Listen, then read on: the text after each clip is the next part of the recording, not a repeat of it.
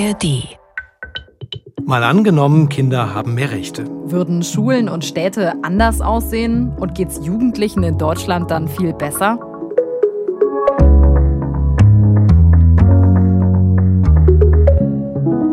Hallo, ich bin Gabor Hallas. Und ich bin Birte Sönnigsen. Und wir beide arbeiten im Team des ARD Hauptstadtstudios und spielen alle zwei Wochen im Podcast ein neues Zukunftsszenario durch. Und heute geht's eben um Jugendliche und Kinder. Kinder an die Macht. Wie wäre das, wenn Kinder mitbestimmen und ihre Rechte sogar in unserer Verfassung, also im Grundgesetz stehen? Klingt vielleicht erstmal ein bisschen abstrakt. Verfassung, Paragraphen stellt ihr euch vielleicht vor, das Grundgesetz. Wir wollen uns aber ganz konkret anschauen, wie sich das Leben von Jugendlichen und Kindern verändern könnte. Und die Tagesschau könnte in Zukunft dann so klingen. Kinder und Jugendliche haben den Bau einer neuen Autobahn vorerst gestoppt. Sie legten ein Veto gegen die Pläne des Verkehrsministeriums ein. Die Jugendlichen fordern mit dem eingesparten Geld zum Beispiel Radwege zu bauen. Möglich ist dies, weil im vergangenen Jahr die Kinderrechte im Grundgesetz verankert wurden. Hm, also Jugendliche, die den Bau einer Autobahn stoppen, klingt erstmal ziemlich unrealistisch. Mhm. Ob es dazu jemals kommt, aber wenn die Kinderrechte im Grundgesetz stehen, dann müsste man die Kinder und Jugendlichen auf jeden Fall fragen. Und das ist heute ja definitiv nicht der Fall, dass Kinder und Jugendliche überall gefragt werden, ob jetzt ein neues Windrad gebaut werden soll oder ob vielleicht die Schule ein bisschen später anfängt, weil das besser zum Biorhythmus von Kindern und Jugendlichen passt. Das passiert ja nicht gerade überall in Deutschland. Ja, es wird ja auch oft abgetan, wird gesagt, wie Kinder haben eh keine Ahnung, die sind zu klein oder die verstehen das alles noch nicht. Aber die machen sich schon ziemlich viele Gedanken.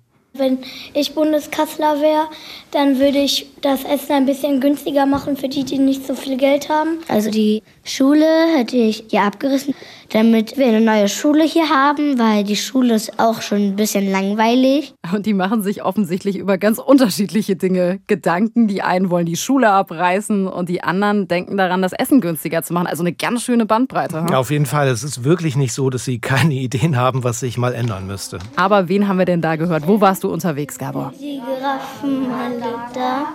In der Schule wollen wir lernen. Ja, dann ist ja alles klar. Ich war bei den Giraffen, das ist eine dritte Klasse, Hinrich-Wolf-Grundschule in Bergen, das liegt in der Lüneburger Heide. Und dann hieß es erstmal Guten Morgen, Herr Hallas. genau, guten Morgen, liebe Birte. Ich habe da nur zugeguckt. Und es stand Klassenrat auf dem Stundenplan. Was ist das? Das ist so eine Art Klassensitzung. Da bestimmen die Kinder völlig frei, was sie da machen, was sie diskutieren wollen. Die haben sich selbst eine Tagesordnung gegeben und alles dauert dann so ungefähr eine Stunde. Und wer bestimmt diese Tagesordnung und wer leitet denn das Ganze? Machen das die Kinder auch selbst? Ja, das machen die Kinder selbst. Die Lehrerin sitzt nur daneben und schreibt im Zweifel mit. Diesmal musste sie auch wirklich einiges aufschreiben, denn es ging um das Thema Klassenfahrt. Oh, also, wichtiges Thema. Ja, welche Aktion da noch stattfindet. Also soll es äh, diese gruselige Nachtwanderung geben. Darüber wurde dann abgestimmt. Acht, neun, acht, neun, zehn Acht, neun, zehn. Nee, da muss man natürlich schon früh lernen bei so einer Abstimmung. Es kommt auf jede Stimme an. Hm? Es wurde auf jeden Fall mehrfach nachgezählt, aber es war am Ende schnell entschieden. Und dann stehen da auch noch andere Themen auf der Tagesordnung, also zum Beispiel Streit oder Zoff. Richtig, richtig oft boxen sich welche und boxen, so. Hauen hauen, boxen, treten und alles Mögliche. Und ähm, Klassenrat, regeln wir das alles? Und das klingt ja jetzt schon ein bisschen ernster, ne? Klassenfahrt ist das eine, das ist Spaß, aber wenn es wirklich ja. auch im Zweifel um Gewalt geht, wie regeln die das denn dann? Erstmal versuchen sie es untereinander zu regeln, also sagen sich auch mal durchaus klar die Meinung, suchen nach einer Lösung und ja, wenn das nicht klappt, dann sind immer noch die Erwachsenen da, um zu helfen. Aber es geht darum, so früh wie möglich auch zu lernen, wie man dann eben mit Konflikten, mit Streit umgeht und das im Zweifel auch als Gruppe regeln kann. Wir machen den Klassenrat, weil wenn einer aus der Klasse die ganze Zeit nervt, so wie Joanna, die dann immer reinquasselt und dann auch so laut, dass man sich nicht mehr konzentrieren kann. Und dann kann man das schon mal im Klassenrat sagen. Ja, ich quatsche zwischendurch mal richtig gerne rein. Aber ich lasse es im Moment sein. Also es ist bei mir besser geworden zumindest. Aber jetzt Ein auch nicht. Bisschen. So halben Prozent ist es besser geworden, weil Ich bin eben so eine Brabbeltante. Jetzt gibst du dich selber zu. Ja. Ja, also als Brabbeltante ist sie im Podcast natürlich genau richtig. Ah, mir geht's ja auch so. Ich möchte auch in jeder Folge so ein halbes Prozent besser werden. Jetzt geht es nicht nur darum, was in der Klasse direkt passiert, also um die Klassenfahrt, ums Reinquatschen. Die Kinder, die haben auch wirklich schon richtig was erreicht für die ganze Schule. Das hat mir die Schulleiterin Katja Tank erzählt. Bei uns haben sie im letzten Jahr eine Bienenwiese anlegen wollen, weil sie erst Insekten zählen wollten auf dem Schulhof, festgestellt haben, es gibt nichts zu zählen, es ist ein asphaltierter Schulhof. Und dann haben sie angefangen mit kleinen Schaufeln zu buddeln, haben festgestellt, das schaffen wir nicht. Das hätte ich denen vorher sagen können, dass sie das nicht schaffen. Aber sie haben es trotzdem versucht und dann sind sie kreativ geworden.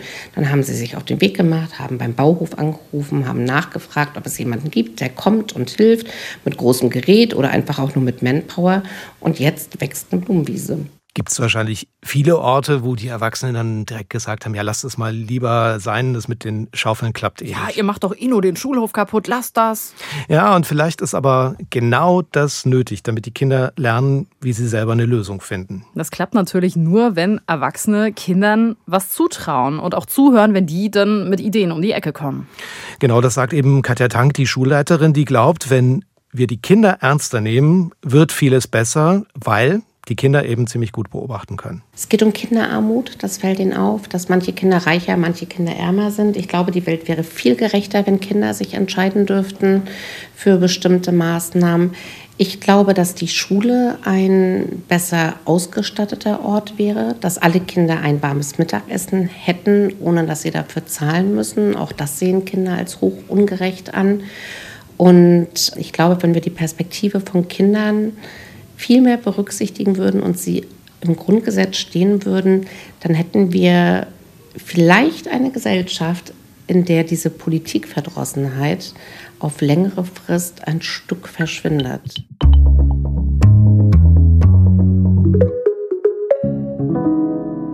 In unserem Szenario stehen die Kinderrechte im Grundgesetz. Das Grundgesetz, was ist das eigentlich? Wenn man so will, ist es die Hausordnung der Bundesrepublik Deutschland. Was da drin steht, das muss dann auch beachtet werden. Das sagt Sebastian Sedelmeier vom Kinderhilfswerk UNICEF. Und für ihn ist klar, die Kinderrechte gehören ins Grundgesetz. Damit sie von allen Gerichten und allen Behörden und allen, die verantwortlich sind für Kinder, auch wirklich geachtet werden. Gut, es gibt ja schon Gesetze, wo es auch um die Rechte von Kindern geht. Klar, in den meisten Verfassungen der Bundesländer stehen inzwischen auch Kinderrechte drin. Es gibt Städte und Landkreise, die sich bemühen, Kindern mehr Rechte einzuräumen. Aber das ist längst nicht überall so und vor allem nicht überall in Deutschland gleich. Aber es ist eben ein unglaublicher Flickenteppich und es hat letztlich keine Basis im Grundgesetz und das führt dazu, dass jede Kommune, jedes Land das für sich entscheidet, ob es es macht oder nicht. Das heißt, wir haben beispielsweise vier Bundesländer, die Kinderbeauftragte haben, die anderen zwölf haben keine.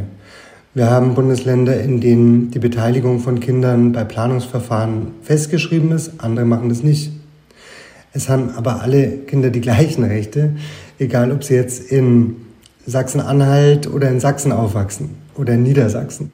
Heißt also, wenn jetzt eine neue Straße gebaut wird oder ein ganz neues Stadtviertel, dann reden die Kinder in einigen Ländern mit und in anderen eben nicht. Und es gibt Situationen, in denen es richtig wichtig sein kann, dass Kinder mitreden dürfen. Ich finde, ein extremes Beispiel, aber ein ganz gutes ist eben die Corona-Pandemie gewesen. Da erinnern sich vor allem die Jugendlichen nicht besonders gerne dran, weil, naja, Unterricht fand zu Hause vom Rechner statt, die Sportvereine waren dicht, Freunde hat man kaum gesehen, Spielplätze waren abgesperrt weil es ging ja vor allem zum Beginn der Pandemie um die Frage, wie schützen wir die Älteren. Sebastian Sedelmeier von UNICEF, der ist sich ziemlich sicher, dass einige Entscheidungen während der Pandemie ganz anders ausgefallen wären, wenn die Kinderrechte damals im Grundgesetz gestanden hätten. Wenn wir uns daran erinnern, wer anfangs die Politik beraten hat, dann waren das Virologinnen und Virologen, Richter, Fachleute aus der Wirtschaft.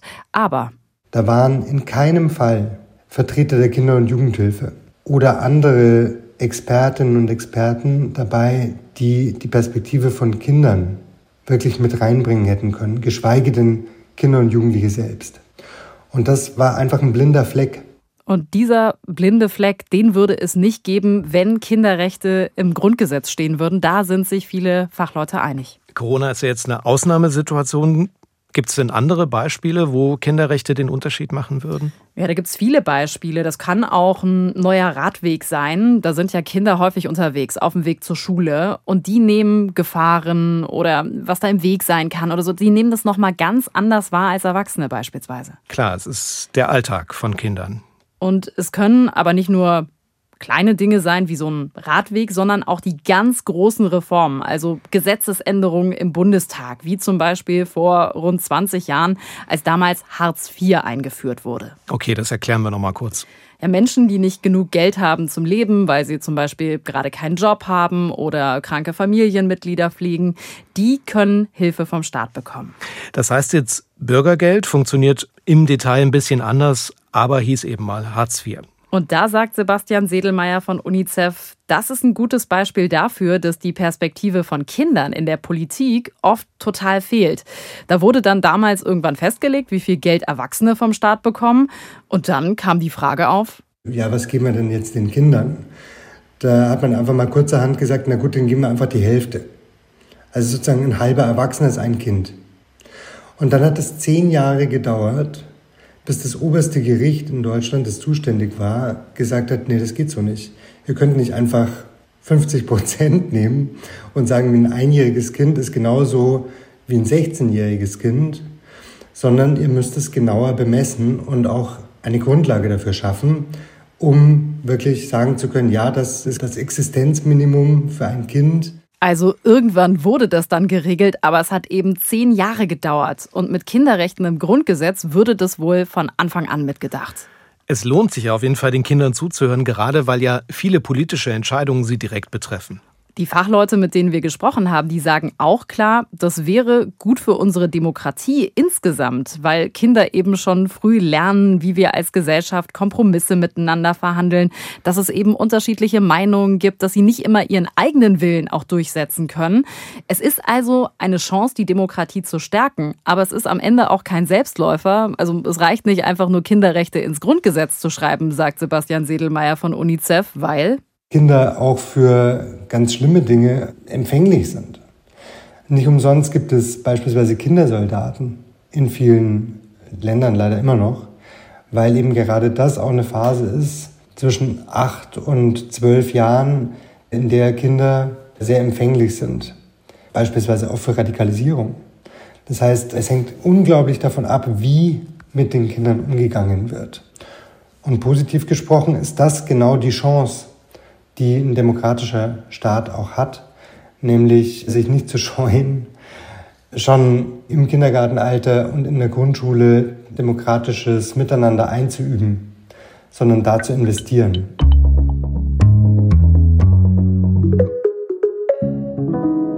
Kinderrechte im Grundgesetz, die gibt es bisher nur in unserem Szenario.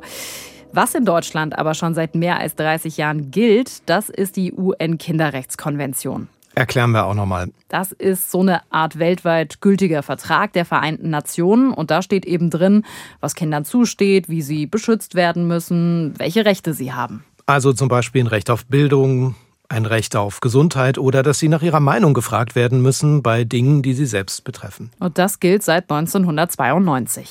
Aber nach allem, was wir jetzt schon gehört haben, reicht das wahrscheinlich nicht. Nein, das reicht nicht. So sieht es jedenfalls auch Claudia Kittel vom Institut für Menschenrechte.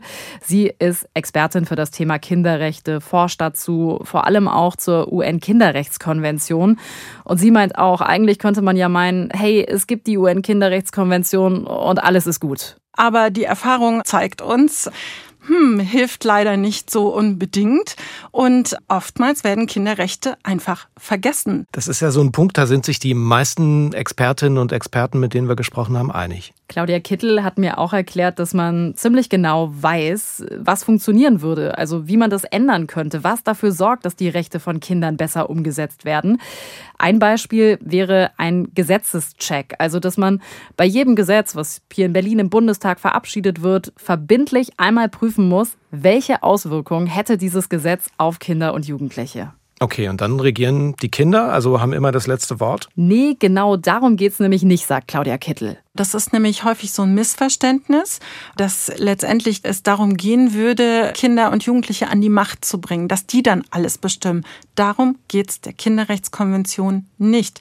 Es geht darum, dass sie nicht übersehen werden, dass sie genauso wie andere Gruppen von Menschen ihre Perspektive mit einbringen können und dann muss abgewogen werden. Und dann müssen auch Erwachsene am Ende die Entscheidung treffen. Das hat ja seinen guten Grund. Denn klar, Kinder und Jugendliche können ja bestimmte Dinge auch noch gar nicht abschätzen, was das auch im Zweifel langfristig für Folgen hat. Fachleute sagen aber, das soll am Ende nicht dazu führen, dass sie gar nicht erst gefragt werden. Nur wie macht man es dann konkret? Also gibt es so eine Art Kinderparlament? Ja, gibt es ja auch jetzt schon Kinder- und Jugendparlamente, aber nicht nur das. Wir haben schon Strukturen, die lange gewachsen sind, wie die Schülerinnenvertretung. Wir haben aber auch ähm, einen Bundesjugendring zum Beispiel, wo die ganzen Jugendorganisationen, die vom Sportverein über Pfadfinder und so weiter sich zusammengeschlossen haben, die sind sprechfähig, die haben sogar ein Delegiertensystem. Und sehr wahrscheinlich gäbe es noch viel, viel mehr Gruppen von Kindern und Jugendlichen, die ihre Stimme bündeln würden, um sich Gehör zu verschaffen. Aber selbst wenn es am Ende mehr Kinder und Jugendliche sind, es sind längst nicht alle, nicht jeder will ja mitmachen in so einer Jugendorganisation. Deswegen können Städte auch Beauftragte haben, die dann in Schulen gehen und Kitas gehen und da Kinder nach ihrer Meinung fragen. Es gibt Städte, die genau das machen, Kinder und Jugendliche gezielt ansprechen, zum Beispiel, wenn ein neues Viertel gebaut wird. Ja, und dann können die eben sagen, was die sich da so wünschen. Also Erwachsene wollen vielleicht breitere Parkplätze, weil sie größere Autos haben. Und Kinder sagen aber, nee, ich möchte lieber einen Abenteuerspielplatz und Jugendliche sagen am besten auch noch mit einer Ladebuchse fürs Handy. Ja, und da geht es jetzt auch nicht darum, dass man dann die Erwachsenen und die Kinder an den Tisch setzt und die da lange miteinander diskutieren. Das wäre ja auch so vom Verhältnis ein bisschen unfair. Deswegen, da wo das schon gemacht wird, diskutieren dann erstmal die Erwachsenen in einer Gruppe, die Kinder in der anderen und die Jugendlichen in der dritten Gruppe. Und die bekommen dann da auch Unterstützung von Fachleuten. Aber klar, das macht Arbeit, das kostet Zeit, das kostet Geld, weil man muss ja diese Fachleute auch haben und das müssen dann eben Städte und Kommunen auch erstmal investieren können und wollen. Ja, und zum Schluss werden dann alle Ideen zusammengeworfen, aber ist ja auch logisch, wie immer, nicht alles kann umgesetzt werden. Aber insgesamt hat sich viel verbessert, sagt Claudia Kittel. Wenn man Kinder und Jugendliche fragt, wer legt Wert auf deine Meinung beispielsweise, dann schneiden mittlerweile Eltern ziemlich gut ab. Und ich behaupte jetzt einfach mal, damals hat es solche Umfragen noch nicht gegeben, dass das so keine Ahnung, in den 1960er Jahren vielleicht noch nicht so der Fall war. Also es gibt Bewegungen in unserer Gesellschaft, dass Kinder und Jugendliche den Eindruck haben, dass man ihre Meinung wertschätzt und auch berücksichtigt. Es ist aber total bedenklich, dass sich bei der Quote, die die Fachkräfte im Erziehungsbereich erreichen, also jetzt ob Schule oder Kita, dass die so ein bisschen stagniert und sogar manchmal so ein bisschen nach hinten wieder wegfällt. Also wir reden von Schulen, von Kitas, da sagt Claudia Kittel, könnte die Politik ansetzen, da könnten Dinge besser werden.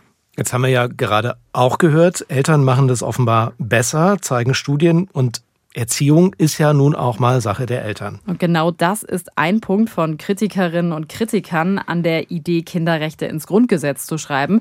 Da gab es ja auch schon mehrere Anläufe, das zu machen. Der letzte ist vor zwei Jahren gescheitert. Ja, und da waren einige dagegen. Die Kritik kam zum Beispiel von Elternverbänden. Und es gibt auch Stimmen, die sagen, man braucht die Kinderrechte nicht extra ins Grundgesetz zu schreiben. Denn im Grundgesetz sind ja die allgemeinen Menschenrechte verankert. Und Kinder sind ja schließlich auch Menschen, sagen diese Stimmen.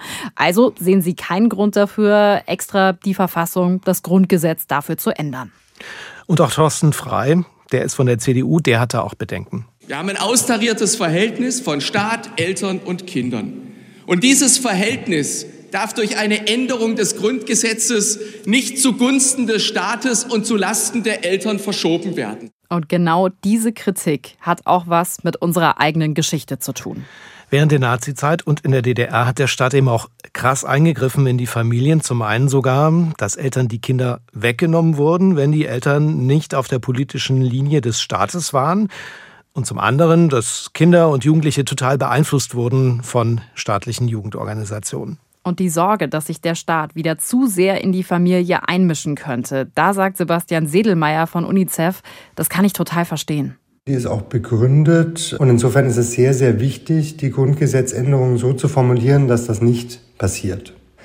Es ist aber auch völlig klar, dass das möglich ist. Es kommt also darauf an, was man konkret ins Grundgesetz schreibt. Genau daran sind die letzten Verhandlungen gescheitert, eben an juristischen Details. Claudia Kittel, die Kinderrechtsexpertin, sagt, die Sorge, dass der Staat zu viele Rechte bekommt, das ist eigentlich unbegründet, wenn man sich zum Beispiel die UN-Kinderrechtskonvention, die ja in Deutschland auch gilt, zum Vorbild nimmt für das Gesetz. Denn da steht drin, dass die Eltern an erster Stelle stehen dass man annehmen muss, dass die am ehesten wissen, was im besten Interesse ihres Kindes ist und öffnet keineswegs das Fenster, dass ein Staat Eltern schwächen könnte in dieser Position. Und so gesehen wäre es eigentlich auch ein Gewinn für alle Eltern, wenn die Kinderrechte im Grundgesetz stünden, denn dann wären Forderungen nach einem gut ausgestatteten Bildungssystem, nach einem flächendeckend vorhandenen Betreuungssystem für unter Dreijährige Forderungen, die auch nochmal durch Kinderrechte ganz stark mit zu stützen wären. Also auch Interessen von Eltern sich da durchaus wiederfinden könnten. Das heißt im Gegenteil, je nachdem, wie es formuliert ist, am Ende könnten sogar Elternrechte gestärkt statt geschwächt werden. Richtig.